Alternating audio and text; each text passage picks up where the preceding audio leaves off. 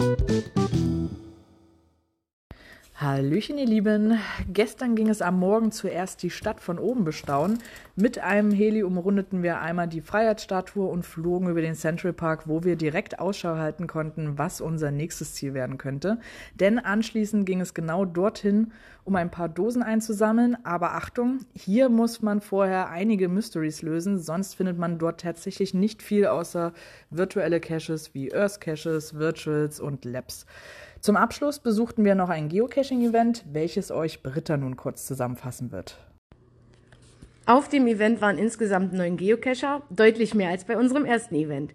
Dabei waren nicht nur deutsche Cacher, sondern auch welche aus Portland und Schottland, die über die Weihnachtsfeiertage in New York sind. Das Event dauert eine halbe Stunde, aber wir hatten uns so festgequatscht, dass wir dann doch deutlich länger vor Ort waren.